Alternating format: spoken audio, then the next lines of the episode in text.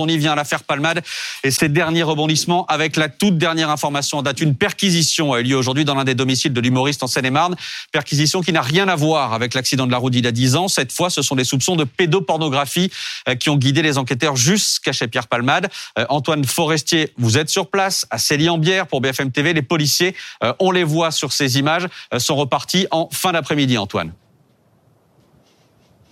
Oui, après à peu près euh, une heure et demie de perquisition ici, ils sont arrivés aux alentours de 16h40. Quatre véhicules, deux véhicules de gendarmerie et deux véhicules de police appartenant à la brigade de protection des mineurs. À l'intérieur, huit enquêteurs qui sont donc entrés dans le domicile de Pierre Palmade et aux alentours de 18h10, ils sont ressortis avec deux sacs blancs, comme deux gros sacs de course, avec à l'intérieur euh, des effets personnels appartenant à l'humoriste. Ce n'est pas la première fois qu'il y a une perquisition sur ce volet de l'affaire, puisque hier déjà, au domicile parisien de Pierre Palmade, des enquêteurs étaient venus et étaient ressortis notamment avec euh, du matériel informatique. Ils ont donc désormais des nouveaux euh, éléments qu'ils vont pouvoir euh, expertiser. L'idée pour eux, c'est de vérifier les dires d'un homme, un homme qui a appelé la police il y a maintenant quelques jours pour dénoncer des faits. Il dit avoir passé plusieurs soirées à caractère sexuel avec l'humoriste et pendant l'une d'entre elles, il lui aurait montré une vidéo à caractère pédopornographique. Voilà, c'est dire. Maintenant, la BPM est donc chargée de, de cette enquête et tente de vérifier s'il y a bien ce type d'éléments, raison pour laquelle ils sont venus à ce domicile chercher notamment du matériel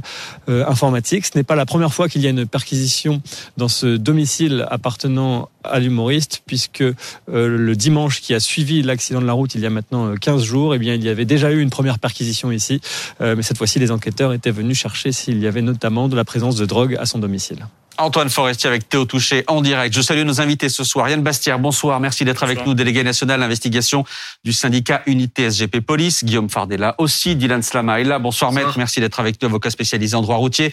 Bonsoir Philippe Battel. Merci d'être là également. Vous êtes psychiatre addictologue, chercheur et chef du service d'addictologie de la Charente. Pauline Simone est là. Christophe Barbier euh, également. Je vous remercie. On va commencer, euh, Guillaume Fard, par ces derniers euh, soupçons en étant extrêmement prudent et au-delà euh, de prudent, mais de fait, il y a une information judiciaire qui est ouverte, euh, il y a une enquête qui est ouverte, et il y a des enquêteurs qui sont venus perquisitionner au domicile euh, de Pierre Palmade.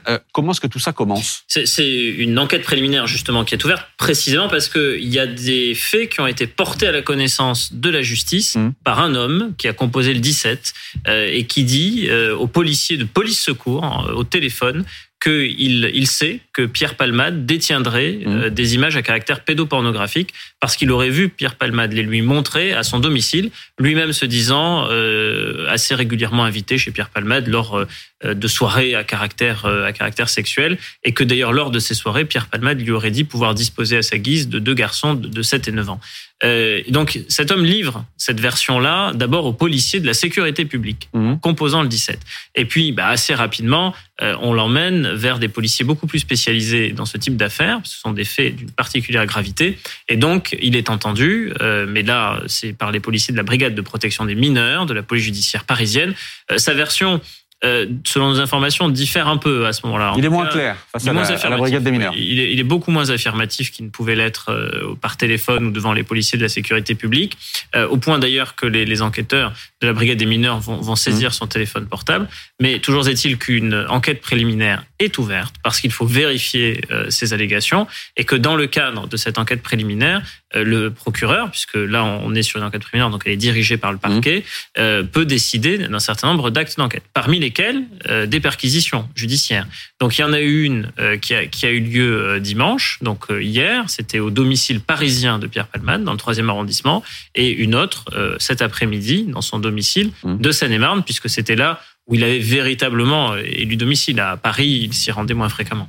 Vous avez bien dit enquête préliminaire et non pas information judiciaire. C'était une erreur de ma part. Vous avez eu raison de me rectifier. Yann Bastière, on est depuis le début dans une affaire extrêmement sensible. Euh, de par la médiatisation, de par la personnalité qui est au centre de cette affaire. Là, on touche à un point encore plus sensible. Comment est-ce que travaillent vos collègues dans ces cas-là?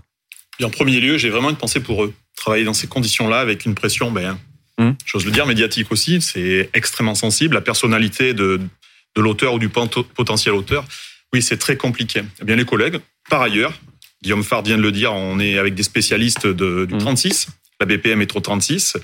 BPM, je le rappelle, la dernière fois, Brigade de protection des mineurs. Voilà, c'est dit. Les acronymes, euh, un malheur dans notre institut. Vous inquiétez pas, je suis là pour ça. Bon, merci à vous. Donc, oui, effectivement, ils vont, ils vont travailler classiquement avec les process qui sont les leurs, avec beaucoup de méthodes.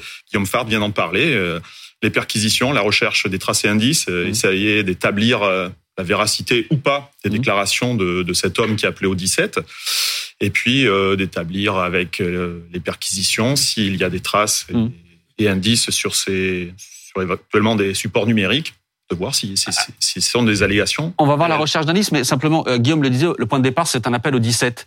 Euh, qu'est-ce qui fait que vos collègues au 17 euh, se disent pas, c'est encore un, farfelu qui est en train de voilà de, de, s'inviter dans cette affaire-là? Et comment est-ce qu'ils font le tri justement entre les farfelus et potentiellement un fil à suivre Je pense qu'ils écoutent vos antennes hein, depuis quelques jours, mmh. donc ils se disent bien, on va pas plaisanter avec ça, on va y apporter une, attention.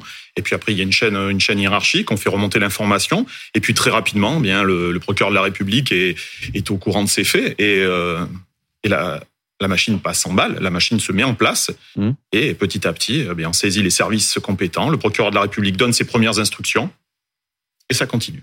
On a vu les images de vos collègues de la BPN, la Brigade de protection des mineurs, venir euh, perquisitionner le, domicile de Pierre Palmade, on les voir partir avec des grands sacs. Euh, sans révéler de secrets ce soir, qu'est-ce qu'il y a généralement dans ces grands sacs?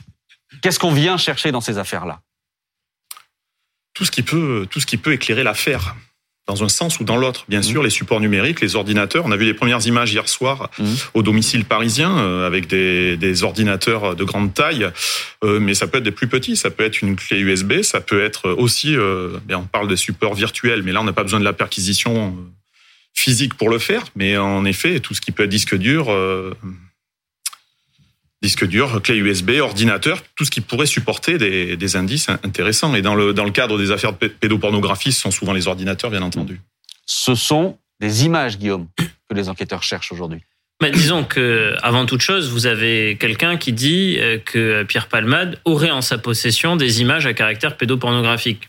Après, il y a que deux options. Est-ce qu'il les a Est-ce qu'il ne les a pas? Donc, il faut vérifier. Euh, où détient-on euh, euh, habituellement des images à caractère pédopornographique? Bah, Sur mmh. tous les supports numériques, le téléphone portable, la tablette, l'ordinateur. On peut avoir ça sur une clé USB, un disque dur externe, sur le cloud. Enfin, il y a, de multiples espaces qui sont des espaces de stockage de ce type d'images pour ceux qui commettent le délit de consultation habituelle de ces images ou même le délit de détention mmh. pure et simple, hein, qui est quand même puni de 5 ans d'emprisonnement, je, je le rappelle.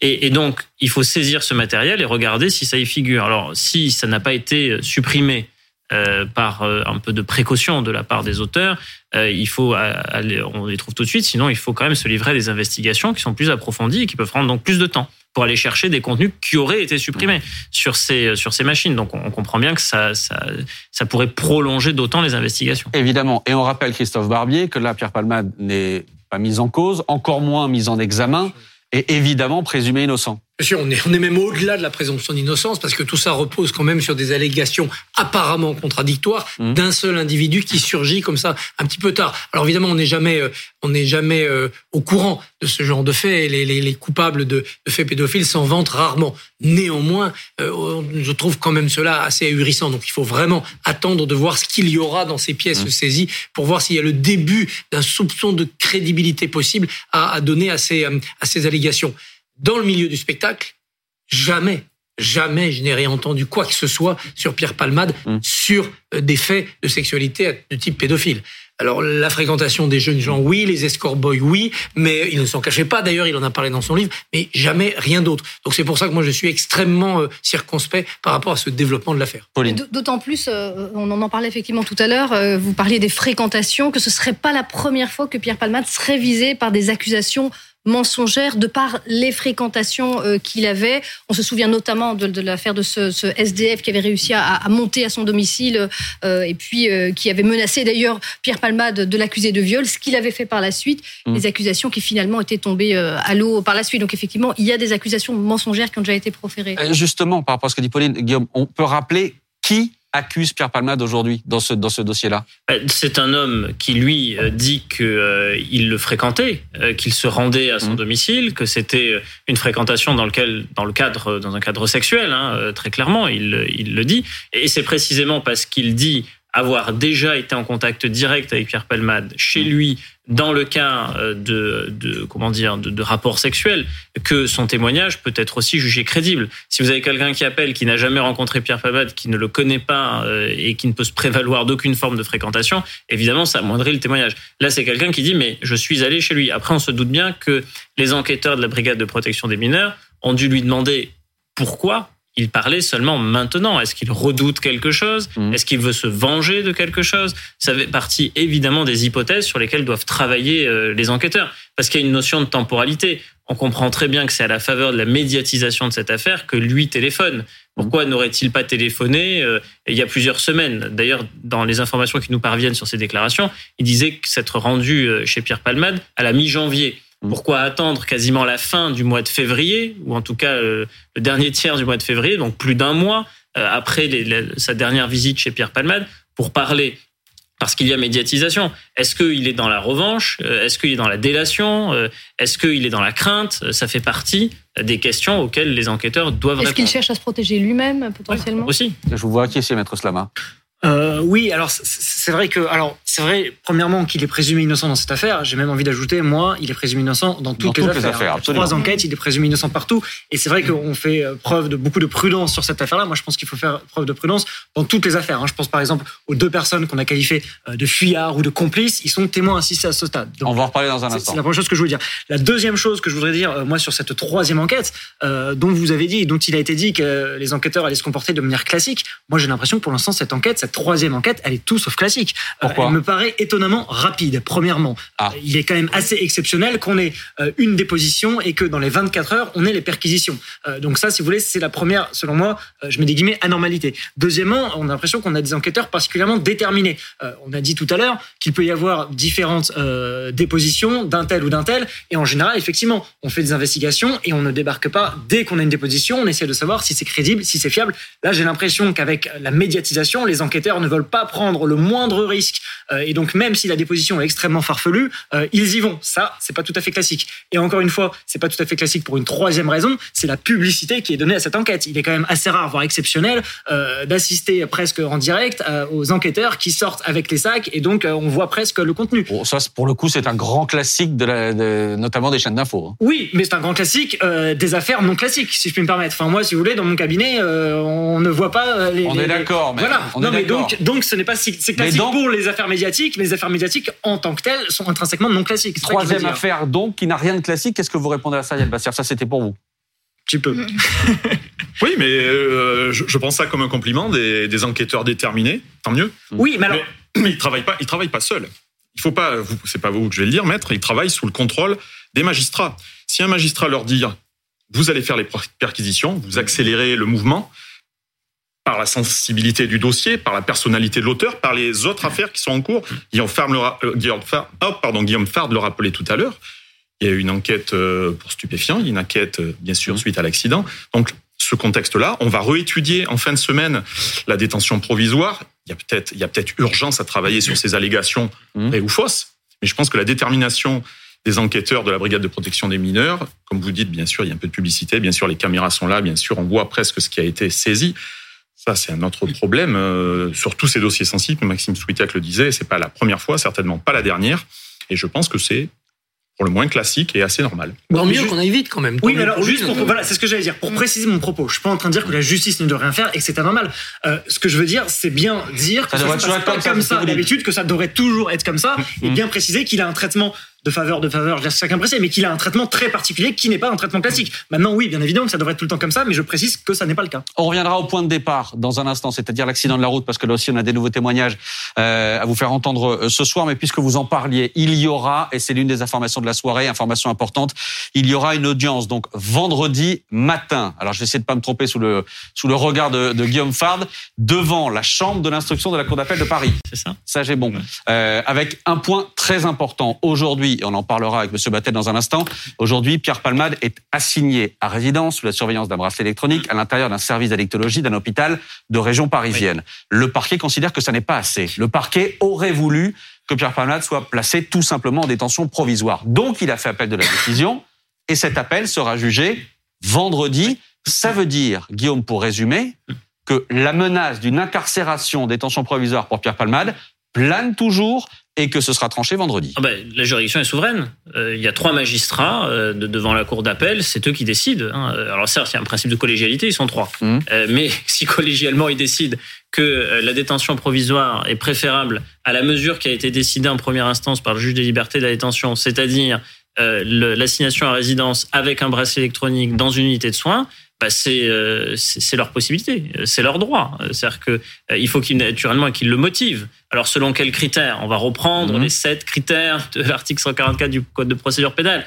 Et, et, donc parmi ces critères, il y a la destruction de preuves, le risque de fuite, la pression euh, sur euh, sur les témoins, la protection de, de, du mis en cause lui-même. Euh, mais il y a aussi le risque de réitération d'infraction. Et c'est ce critère qui a été très fortement débattu parce que Pierre Palmade, alors certes, il n'était pas coutumier ni même connu mmh. pour des délits routiers, mais en 2019, il avait été condamné pour des faits de détention de, de, et d'usage de stupéfiants et que euh, il est testé positif à la cocaïne lors de l'accident. Donc il avait consommé à nouveau des stupéfiants. Donc le risque de réitération, c'était celui-là. C'était qu'il recommence euh, à consommer, euh, à se procurer des, des stupéfiants et que sous l'effet de la dépendance, il viole les obligations de son contrôle judiciaire. Donc c'est ça qui a été débattu. C'est finalement dans la balance, est-ce que il est préférable notamment mmh. en raison de, de risque de réitération d'infraction, qu'on le mette en détention provisoire ou qu'on le laisse libre sous contrôle judiciaire. C'est cet équilibre-là.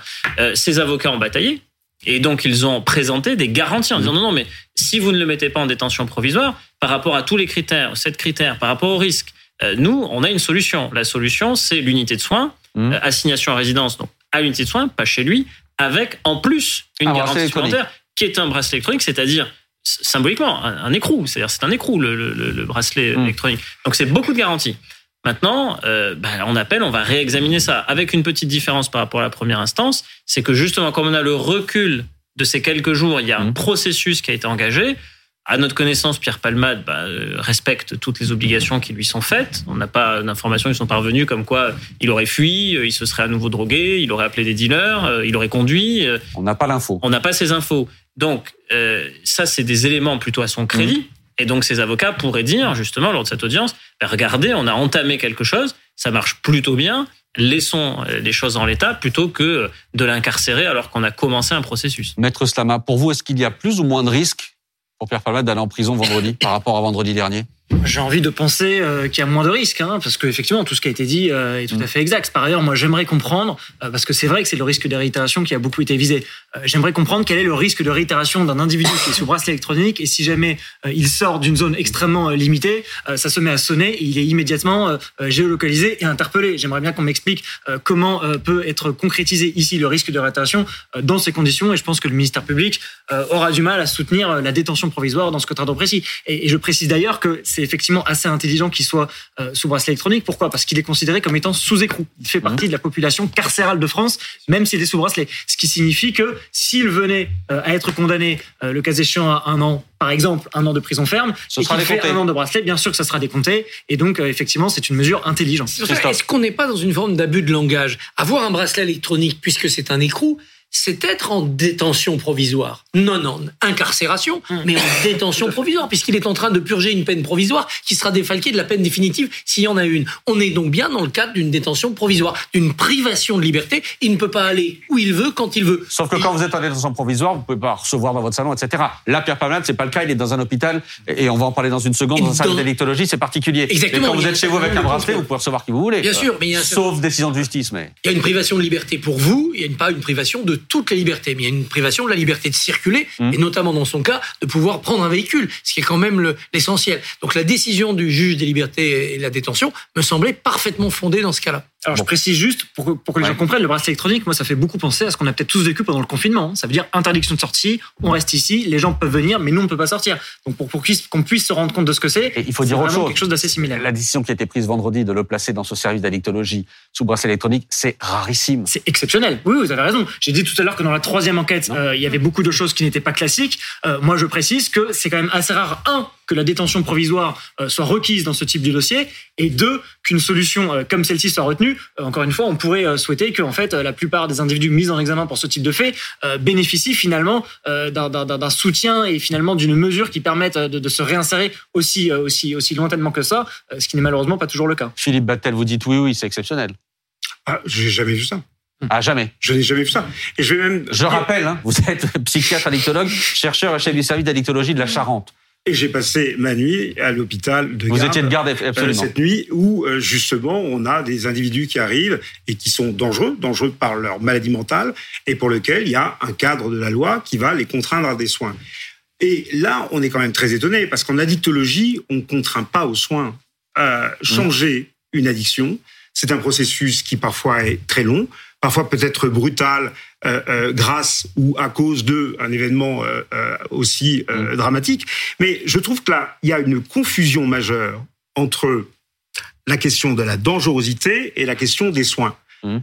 je pense que cet homme a une addiction très sévère, avec un grand nombre de dommages. Le dommage, là, il est majeur. Euh, on ne parle que de ça. On va aller chercher dans son slip et partout ce qui s'est passé. Il y a 50, 50 000 témoignages sur Facebook euh, de garçons qui expliquent que, euh, voilà, mmh. ça suffit. Il y a quand même un moment dans lequel il faut donner à cet homme un espace de se rétablir. Et moi, je, je, suis sidéré de voir. C'est le même scénario qu'il y a eu au, au moment de DSK. Pendant 15 ans, tous les soirs, au Guignol, DSK était le pervers pépère dans euh, euh, en, slip euh, léopard. Et Borloo l'alcoolo qui traînait qui disait n'importe quoi.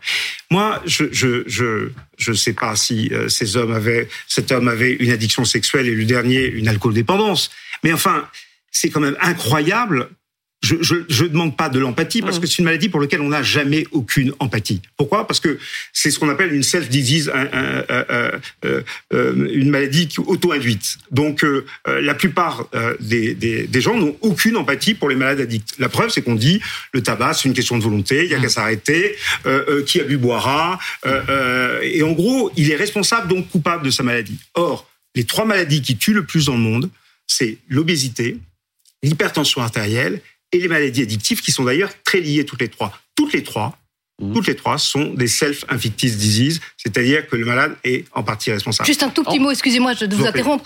On, a, on peut avoir évidemment de l'empathie euh, pour, euh, pour les malades, pour les personnes qui sont sous dépendance de la, drogue, de l'alcool. Là, on voulait juste rappeler tout de même que euh, si il en est là aujourd'hui, c'est parce qu'il a foncé dans la voiture de quelqu'un d'autre. On ne sait pas quelles sont les circonstances encore, qu'il y a trois personnes qui ont été blessées. Je voulais juste profiter de ce moment-ci pour rappeler quand même les circonstances, tout en euh, pouvant éprouver de l'empathie pour les, pour les personnes qui sont que je suis de ne pas faire de hiérarchie des douleurs. Tout à fait. Non, mais je, pensais que c'était euh, important de le rappeler tout de même. pour quelle raison il était là aujourd'hui Bien évidemment, j'ai une empathie majeure pour. Je, ne mets pas ça en doute du tout. Je rappelais juste. Alors, puisque vous avez la parole, Pauline, et pour préciser ce que vous disiez, Philippe Battel, où est aujourd'hui, euh, Pierre Palmade, euh, on parle de, comment dire de, service d'addictologie, d'injonction de soins, etc. Qu'est-ce que ça veut dire? Où est-il aujourd'hui? Effectivement, donc il est dans ce service euh, d'addictologie de l'hôpital Paul Brousse de Villejuif, et donc il est là pour essayer eh bien de d'arrêter ces substances. Et il y a effectivement des soignants qui seront là pour l'accompagner dans ce processus-là. Alors, on ne sait pas exactement quels vont être tous les détails de ce qui a été pensé, puisque c'est évidemment une, une situation qui est assez extraordinaire. Mais l'objectif, c'est d'abord de faire un bilan complet mmh. médical de sa santé, euh, évidemment, avant d'entamer autre chose. Il y a aussi un bilan qui sera fait des différentes addictions euh, qu'il a, parce qu'il peut y avoir effectivement la cocaïne, on en, a, on en a parlé, des drogues de synthèse, il peut y avoir l'alcool également, le tabac, ça peut être toute une série d'addictions. Il va y avoir une période de sevrage, et puis donc il y a des soins qui seront autant physiques que psychologiques également. Il y aura un accompagnement psychologique, et donc on, verra effectivement si ça se passera de la même manière que ça se passe pour, on va dire, des, des patients ordinaires. Pour vous, est-ce que c'est le bon moment, le bon endroit pour euh, comment dire tenter de se soigner euh, de ces addictions Avec la plus grande honnêteté, j'en sais rien, euh, mmh. parce que vous savez, dans, dans mon métier. jeune, j'étais persuadé de pouvoir faire des pronostics en disant oh là, mmh. celui-là, et je me plantais tout le temps. Donc plus je vieillis, moins je sais, et à chaque fois je sais que sortir d'une maladie addictive, en gros, il faut trois choses. Il faut un qu'on ressente que ce soit important de le faire. Mmh. Deuxièmement, qu'on s'en sente capable. Et troisièmement, qu'on ait un espace un déclic. Les alcooliques anonymes parlent du déclic. Moi, je comprenais rien autour du déclic et il y a une opportunité. Alors, peut-être qu'un drame pareil est une opportunité euh, euh, pour cet homme d'arrêter euh, sa course folle. J'en sais rien. Mais j'ai quand même le sentiment que là, la façon dont les choses sont faites, il y a l'idée de dire, vous inquiétez pas, on l'a bouclé et tout va bien. Non, tout va pas bien parce que se défaire une maladie addictive qui a mis 20 ans à se développer et mmh. qui est arrivée à ce niveau-là, ça prend du temps. Et encore une fois, il faut un espace psychique. et c'est nous, très souvent, on est confronté à des patients addicts qui sont très violents, euh, qui commettent euh, des délits et des crimes. Hein. Euh, je vous rappelle pas la part de l'alcool dans euh, hmm. euh, les violences faites aux femmes et dans les féminicides, c'est majeur.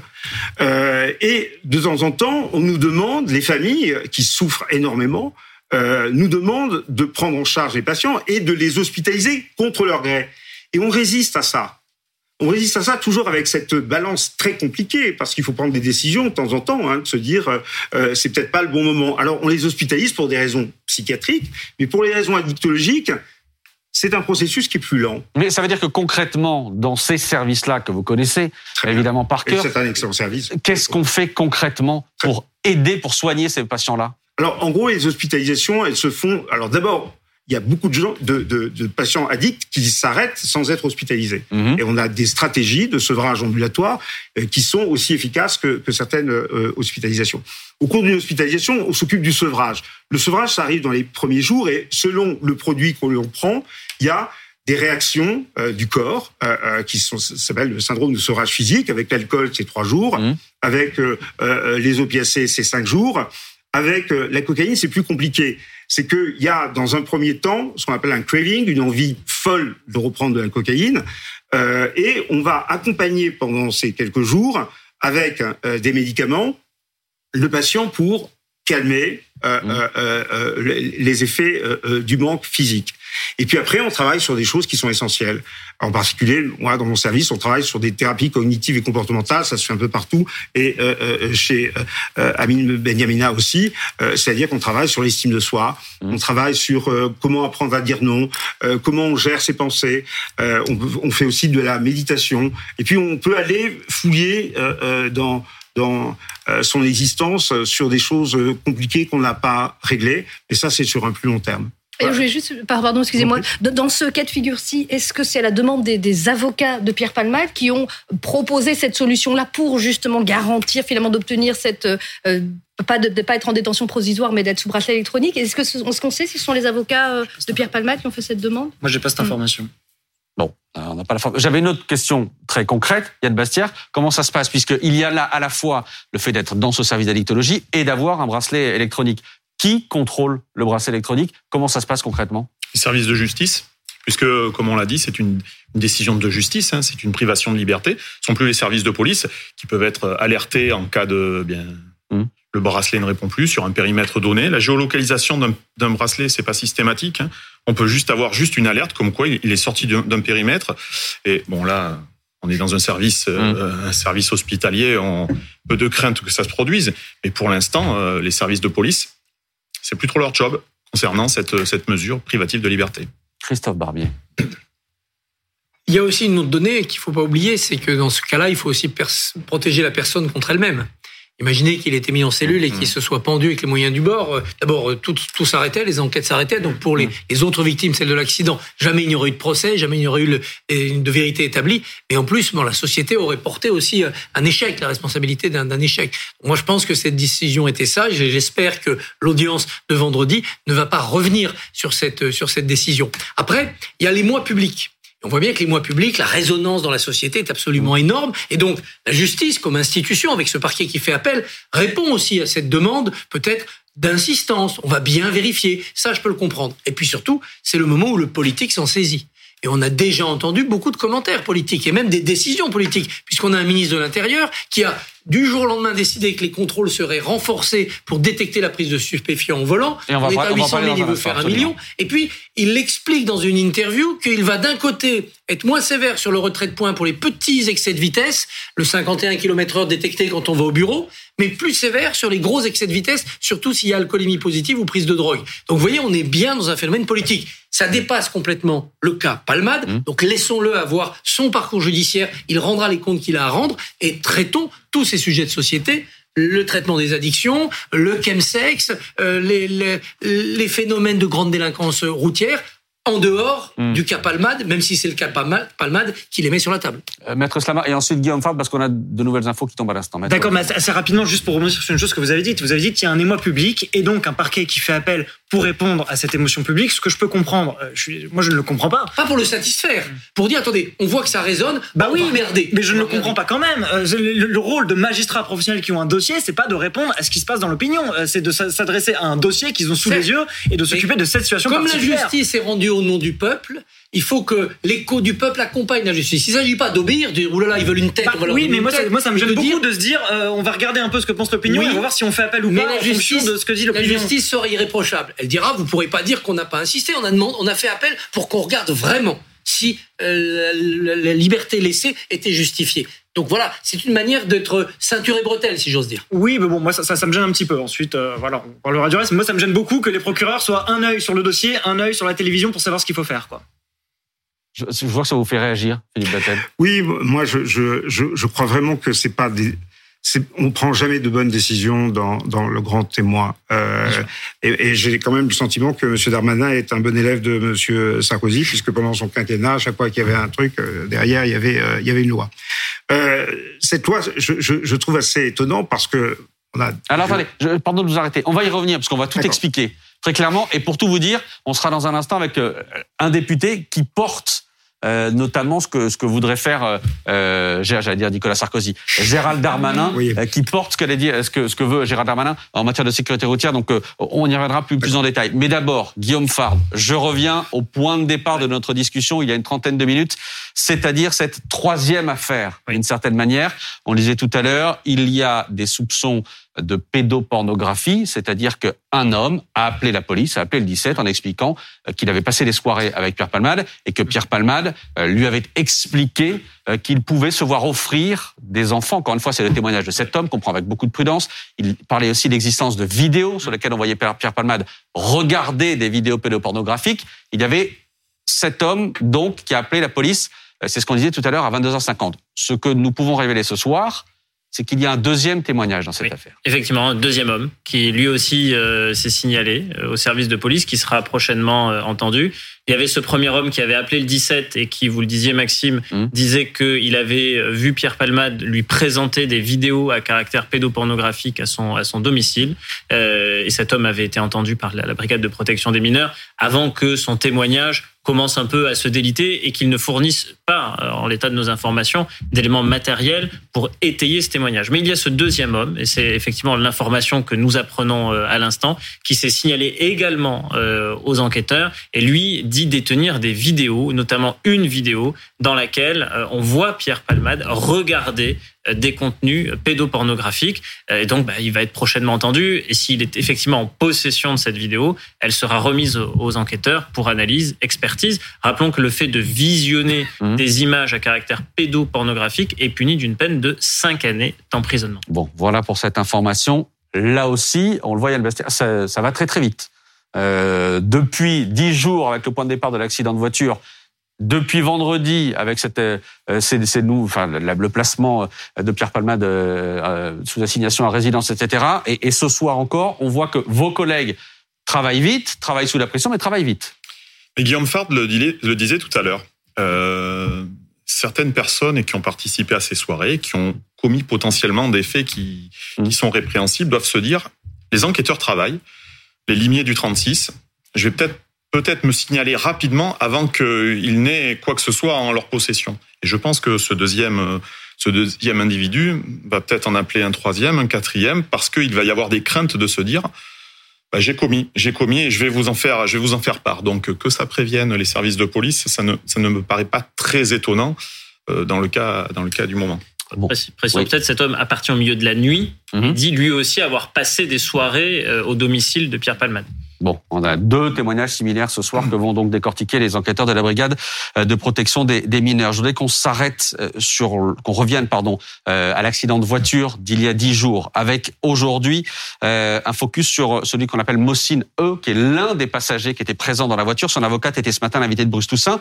Selon elle, son client, qui était donc dans la voiture, je le rappelle, ne se serait pas aperçu qu'il y avait eu un accident. Il n'a pas vu qu'il y avait des victimes. Euh, il n'a pas vu que il y avait eu euh, une collision entre euh, plusieurs véhicules. Pour lui, il n'a pas pris la fuite. C'est que l'autre passager lui a dit "On y va, suis-moi." Et euh, il a suivi. Mon client voyait tout noir, avait des acouphènes. Et non, sur le moment, il n'a absolument pas vu qu'il y avait eu un accident. Ils vont retourner dans la maison à Célie-en-Bière pour récupérer leurs effets personnels. Mon client n'avait absolument rien à se reprocher, donc euh, il n'y avait pas de drogue, euh, il avait, il n'était pas alcoolisé. Euh, enfin, il y, a rien qui, qui laissait à supposer qu'il avait des raisons de prendre la fuite. Je disais à 22 h Maître Slama, ambitieux comme stratégie de défense. Oui, et en même temps, moi je me rappelle quand même que avant la phase de déferment dans le tribunal, on regardait euh, un petit peu ce qui se disait et ce qui se commentait. Mmh. Euh, ils étaient déjà euh, des fuyards, des complices, non assistants de personnes en danger. Euh, il se trouve que les magistrats qui ont vu le dossier, moi je n'y ai pas accès, les magistrats qui ont accès au dossier ont dit pas du tout, il n'y a pas d'indice grave ou concordant, et cet individu-là ne doit pas être mis en examen, mais placé sous statut de témoin assisté. Donc on peut dire que c'est périlleux, mais en mmh. tout cas, cette argumentation-là, ou en tout cas ces éléments-là, ont convaincu le magistrat instructeur qui a placé sous statut de témoin assisté à rebours de la musique médiatique que l'on entendait depuis quelques jours. Donc finalement, ce n'est pas forcément si étonnant que ça. Oui, mais est-ce que, -ce, que ce sont ces éléments-là qui ont, convaincu la, la, justice? Parce qu'on avait une autre explication qui était le fait que ce ne sont pas des fuyards, parce que finalement, au moment où ils sont partis, il y avait déjà au moins trois personnes qui étaient mmh. sur place ou qui avaient appelé en tout cas les secours, donc on ne pouvait pas les considérer comme des fuyards. Et là, on a un argument euh, selon lequel il ne serait pas rendu compte qu'il y a eu euh, un accident. Euh, là, on a il ne dit pas j'ai oublié.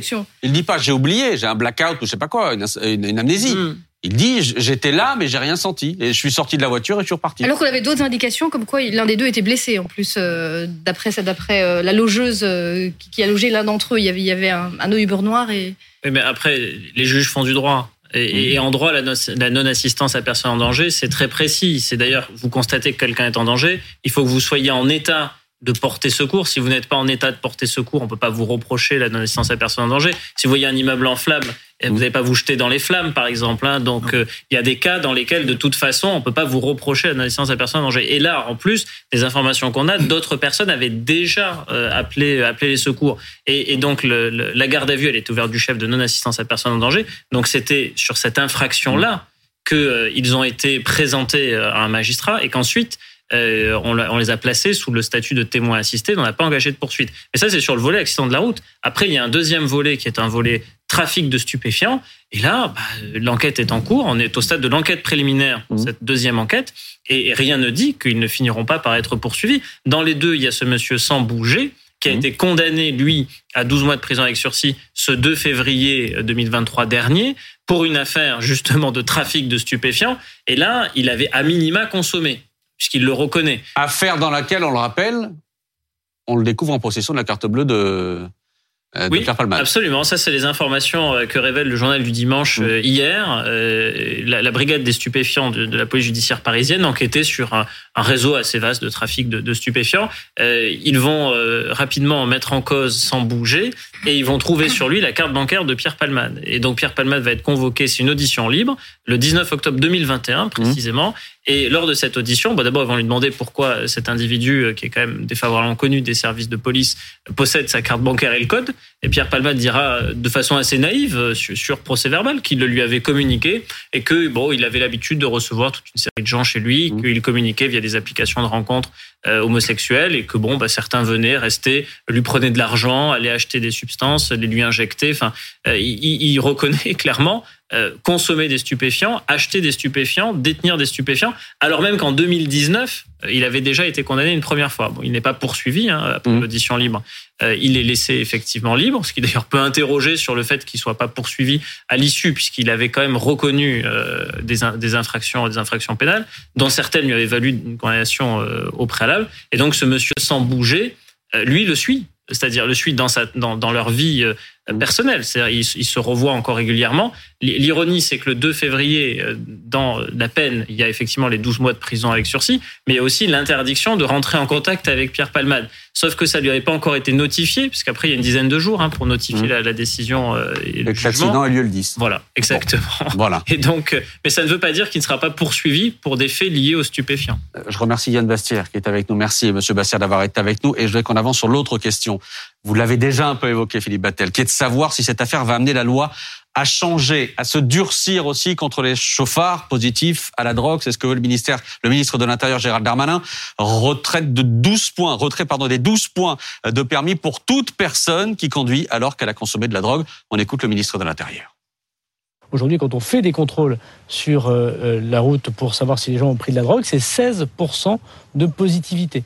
Et donc on voit bien que là, il y a une augmentation générale de ceux qui prennent leur véhicule en ayant consommé des stupéfiants, produits que je voudrais ici rappeler une nouvelle fois interdits sur le territoire de, la République. Donc, la proposition est, assez simple. Suppression, retrait du permis, retrait des 12 points lorsqu'on conduit ce stupéfiant et euh, accepter l'idée que même si on garde l'amende, on puisse arrêter de retirer les points pour les personnes qui ont fait un excès de vitesse de moins de 5 km à l'heure.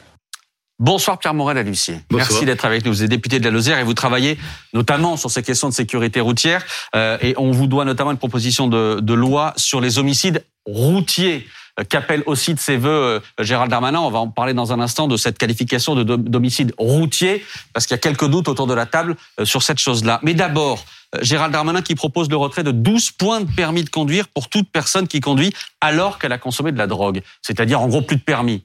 Euh, de manière automatique. Est-ce que pour vous, on va dans la bonne direction? Oui, ça peut être une bonne décision. Encore faut-il la, mettre en application. Euh, c'est dommage qu'il faille un fait divers important pour qu'on mmh. prenne des décisions. Euh, j'attends de savoir ce que le, ce que le ministre va nous, nous proposer. Il faut un texte de loi et pour l'instant, il n'y a rien qui est prévu. Mais, mais sur l'idée, vous vous dites pourquoi pas, bonne idée.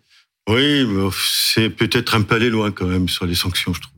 Bon, Maître Slama, vous qui euh, naviguer dans ce milieu-là, si je puis dire, en permanence. Qu'est-ce que vous dites là-dessus D'abord sur la points. Euh, sur les 12 points. En ah. gros, euh, vous consommez, vous, êtes pris mmh, au volant en ayant consommé de la drogue, retrait de permis illico. Alors d'abord, deux petites choses. La première chose, c'est qu'il faut déjà préciser quand même qu'aujourd'hui, si on est pris avec usage de stupéfiants, le permis est non pas retiré, suspendu, mais les conséquences sont les mêmes. C'est-à-dire qu'on ne mmh. peut plus conduire. Faut pas laisser croire que lorsqu'on est pris avec usage de stupéfiants en train de conduire, on peut continuer à conduire. Ce n'est pas le cas. Il y a une suspension qui est décidée de manière administrative, qui peut être confirmée et prolongée par le juge judiciaire. Donc effectivement, aller encore plus loin, finalement, en réaction euh, à une affaire qui a suscité un émoi, euh, je suis d'accord avec ce qu'avait dit euh, Christophe Barbier. Mmh. Réagir dans l'émotion, à mon avis, ce n'est pas forcément une bonne chose.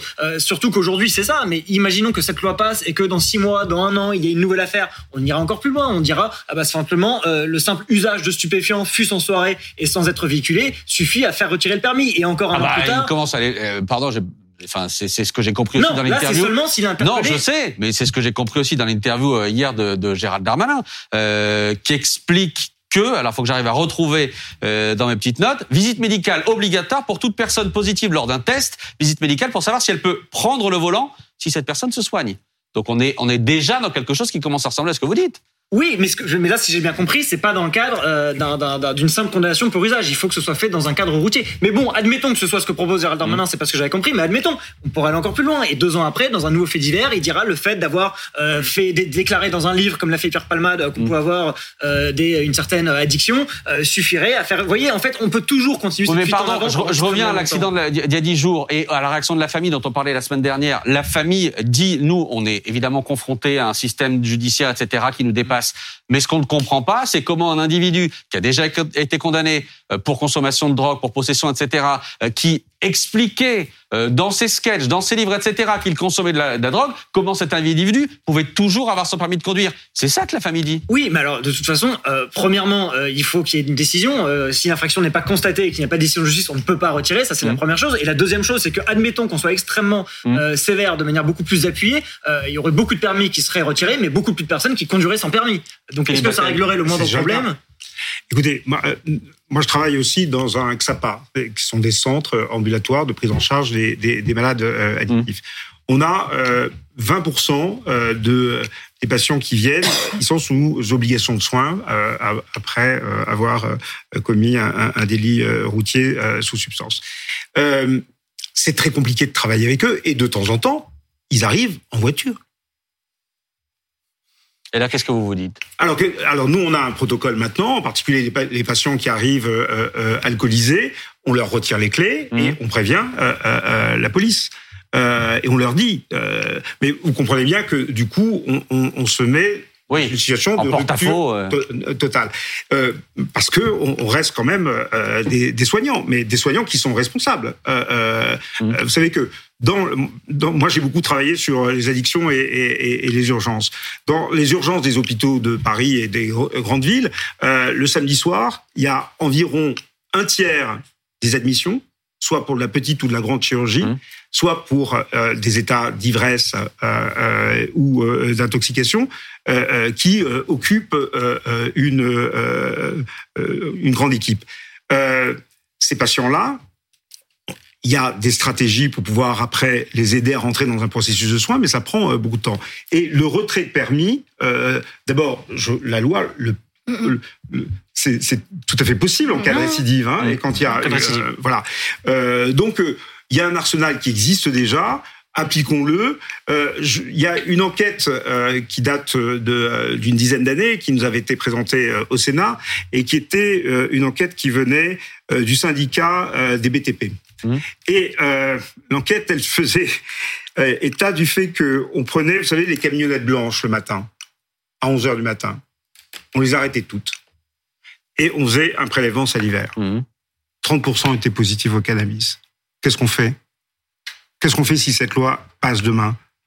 Donc euh, il y, a, y a aussi quelque chose autour de la réalité des usages qui doit être pris en compte dans les politiques publiques. Mais là, on peut vous dire parce qu'on n'a pas été assez sévère, et donc on a ces résultats-là. Les résultats au-delà des camionnettes blanches, les résultats euh, quand il y a des tests antidrogue qui sont effectués, 16% de contrôle positif lors des tests antidrogue. Oui. On est à 3%, pour l'alcool, 3% pour l'alcool, avec des contrôles qui sont, euh, euh, j'allais dire, moins ciblés que euh, que pour les que pour les, les tests antidrogue qui vont se faire à la sortie des boîtes de nuit, etc. notamment. Mais on en est là.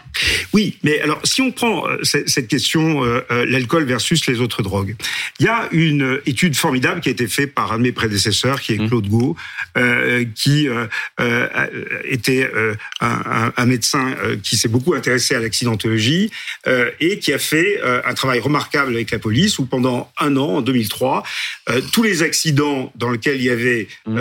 des, dégâts corporels, ont prélevé les, les soit le, si le, le, conducteur était, était tout seul, soit euh, les deux parties, et après on déterminait la responsabilité. Et en gros, euh, euh on, on, faisait des prélèvements et on regardait l'accidentogénicité des différentes mmh. drogues.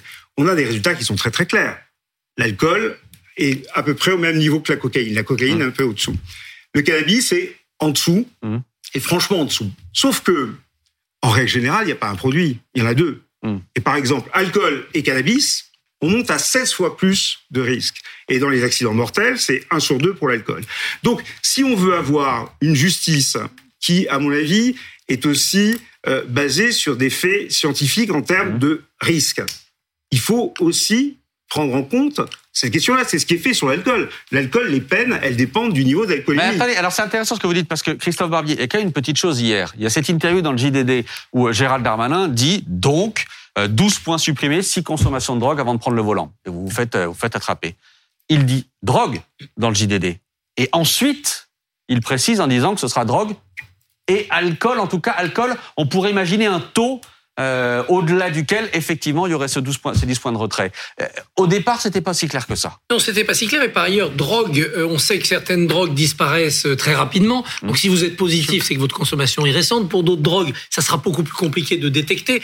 Quelle batterie faudra-t-il doter les brigades de gendarmerie pour être sûr qu'aucune drogue n'échappe au test Il y a des drogues, ça coûte plus cher. Il y a des drogues chimiques qui sûrement sont indétectables par ces tests-là, alors que le conducteur n'est pas en état. Donc, de ce côté-là, oui, c'est c'est c'est un projet lancé comme cela parce mmh. que le, débat vient avec ce, grand fait divers.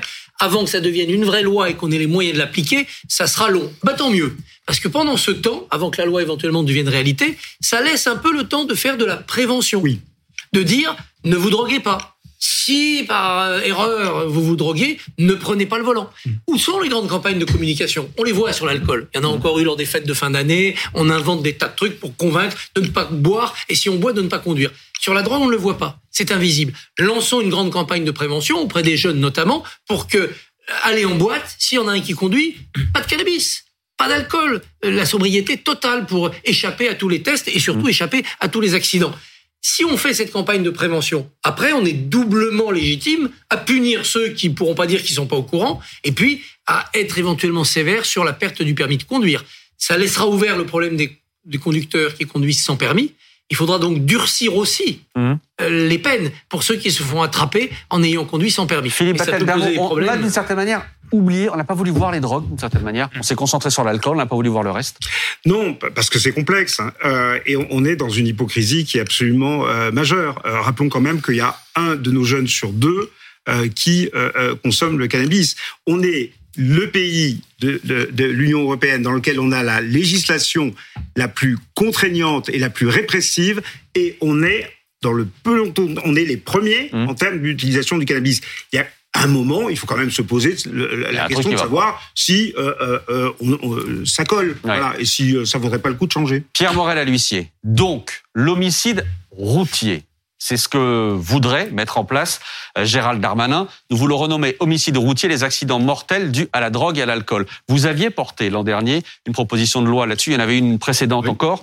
Euh, euh, vous aviez porté cette idée. J'ai lu la semaine dernière la proposition de loi que vous aviez déposée l'année dernière, où en gros vous expliquez que c'est une mesure, vous l'assumez, c'est une mesure symbolique importante mais symbolique pour vous. C'est-à-dire que en gros, l'idée c'est de ne plus pouvoir entendre, notamment au moment des procès, etc., pour des, des cas d'accidents de, mortels sur la route, de ne plus pouvoir entendre le terme d'homicide involontaire, qui est insupportable pour les familles. Pour vous, c'est symbolique ou c'est plus que symbolique? Est-ce que c'est ce que d'abord les familles demandent mmh. Moi-même, j'ai des familles euh, qui ont, qui, ont eu, qui ont, été victimes pour, une, pour un enfant de, de 17 ans. Les associations de victimes le disent. Vous voyez, dans un, dans un procès, si vous entendez pendant des heures et des heures que la personne est responsable mmh. involontairement, alors qu'elle a bu volontairement, elle a utilisé la voiture volontairement, elle, a utilisé des stupéfiants volontairement, et la qualification, c'est homicide involontaire. Alors, quand on est juriste, on peut comprendre. Quand vous êtes papa et maman, vous ne comprenez pas. Et la notion de délit routier, euh, d'homicide routier serait quand même plus adaptée.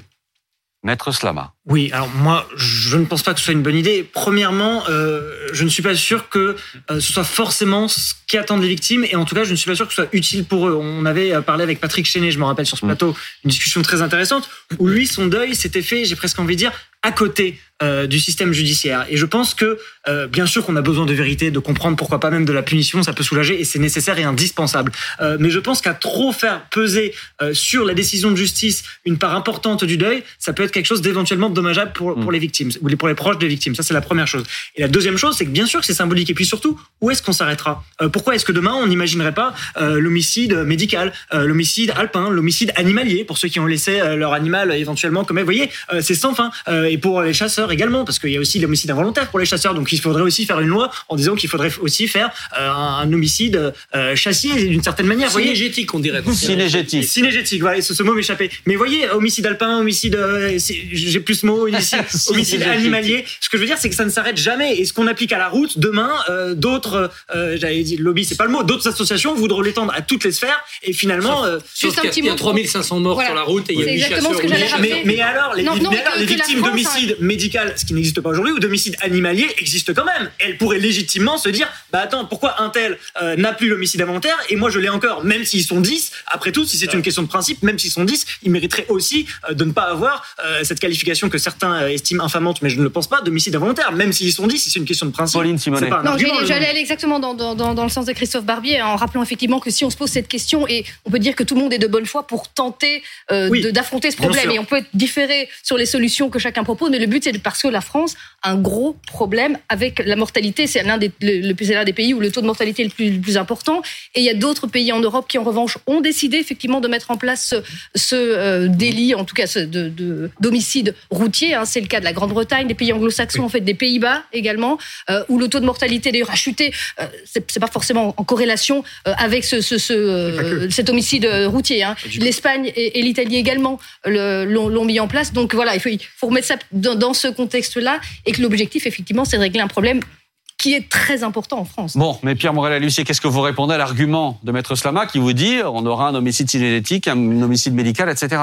Moi, je, je réponds que un parlementaire, c'est une sentinelle sur la société. Je fais une proposition de loi pour ouvrir le débat. Là-dedans, j'ai mis beaucoup de choses l'accompagnement, mmh. la prévention, on nous dit qu'il y a trop de, de mesures, la justice est trop laxiste. Donc je crois qu'il faut ouvrir le débat. Et si vous le fermez avant qu'on l'ouvre, c'est dommage. Ah non, mais je suis totalement d'accord. Et d'ailleurs, je, je, m'étonne notamment que Gérald Darmanin euh, semble découvrir euh, à l'affaire, euh, à l'occasion d'une affaire médiatique et de proposer des choses. Mm. Et je préfère largement, effectivement, votre travail de longue haleine, le problème très sérieux. En France, le problème en France, c'est qu'on est souvent compulsionnel. Une, un enfant se fait mordre par un, par un chien, on fait une loi. Tout est comme ça. Je à un moment donné, euh, mais posons le problème. Pardon, mais en même temps, si vous avez un ministre qui, euh, au moment de, de cette, euh, de, de, ce terrible drame euh, dont on parle depuis dix jours, se saisit de votre proposition sur laquelle vous avez bossé. Oui, mais enfin qu'il le fasse. Ah oui, non mais euh, j'attends. Il va, il va embosser, il va. Je vois pas, le, le, calendrier législatif est tel que je crains que ça soit des effets d'un. Il dit qu'il va bosser dessus, notamment avec le, avec le, le ministre de, le, de, la Justice. Oui, mais voyez, si, si demain on a euh, le chien d'une star qui tue quelqu'un, on aura aussi un émoi euh, national et on irait sur l'homicide animalier. vous voyez, c'est pour ça que je ça dis dure que. du jour et puis tout s'oublie. Allez, Guillaume Fard. moi, je suis plutôt du oui, côté je sais. de Slama. Vous m'avez entendu tout à l'heure. Ben oui. mais, mais parce que en fait, le point de départ du raisonnement, c'est de dire. Euh, caractériser l'homicide d'involontaire, c'est insupportable pour les victimes. Oui. Et donc, parce que c'est insupportable, la sémantique doit changer. Mais en changeant la sémantique, d'abord, c'est la porte ouverte, effectivement, à toutes les situations, parce que euh, la personne qui va cueillir ses champignons et qui prend une balle d'un chasseur aviné, euh, bon, bah, est-ce que finalement, homicide involontaire, c'est pas tout aussi insupportable? Euh, Si on hiérarchise l'insupportabilité, euh, je ne sais pas où on met la limite. Bon, donc déjà, déjà, il y a ça, il y a, il y a le sujet de la sémantique. Et après, le droit, quand même bien fait, et éternellement, il y a toujours eu que deux catégories d'homicides, volontaire, involontaire. Soit vous voulez tuer, soit vous voulez pas tuer.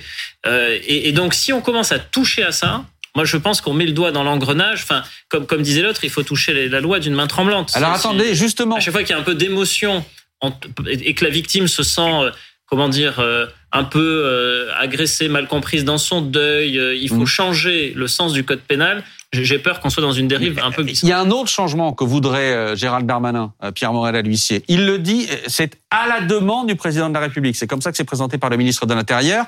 Il voudrait supprimer la suppression de points pour les petits excès de vitesse, c'est-à-dire moins de 5 km heure. En gros, on garde une sanction, l'amende, mais on supprime oui. euh, le, le, retrait de points en disant que de toute façon, pour voilà, il y a déjà une sanction. Il déjà dit. On va pas, non pardon, oui. euh, on va pas emmerder les Français. Oui. Je reprends cette expression-là. C'est pas ce que dit le ministre, hein, mais je, je, traduis un peu. On va pas emmerder les Français avec ces petits excès de vitesse. Il l'a déjà proposé il y a un an. J'avais fait une PPL. On attend toujours qu'elle soit inscrite. Vous avez fait une PPL, une proposition de loi demandant ça aussi? Oui, bien sûr. Mais alors là, je ne comprends pas. Pourquoi est-ce que d'un côté on dit il faut euh, être plus sévère, afficher de la fermeté, etc., et soudainement dire écoutez pour les petits excès de vitesse, c'est bon, vous, on y vous va. avez une limitation à 90. Vous êtes, vous faites prendre à 91, 92.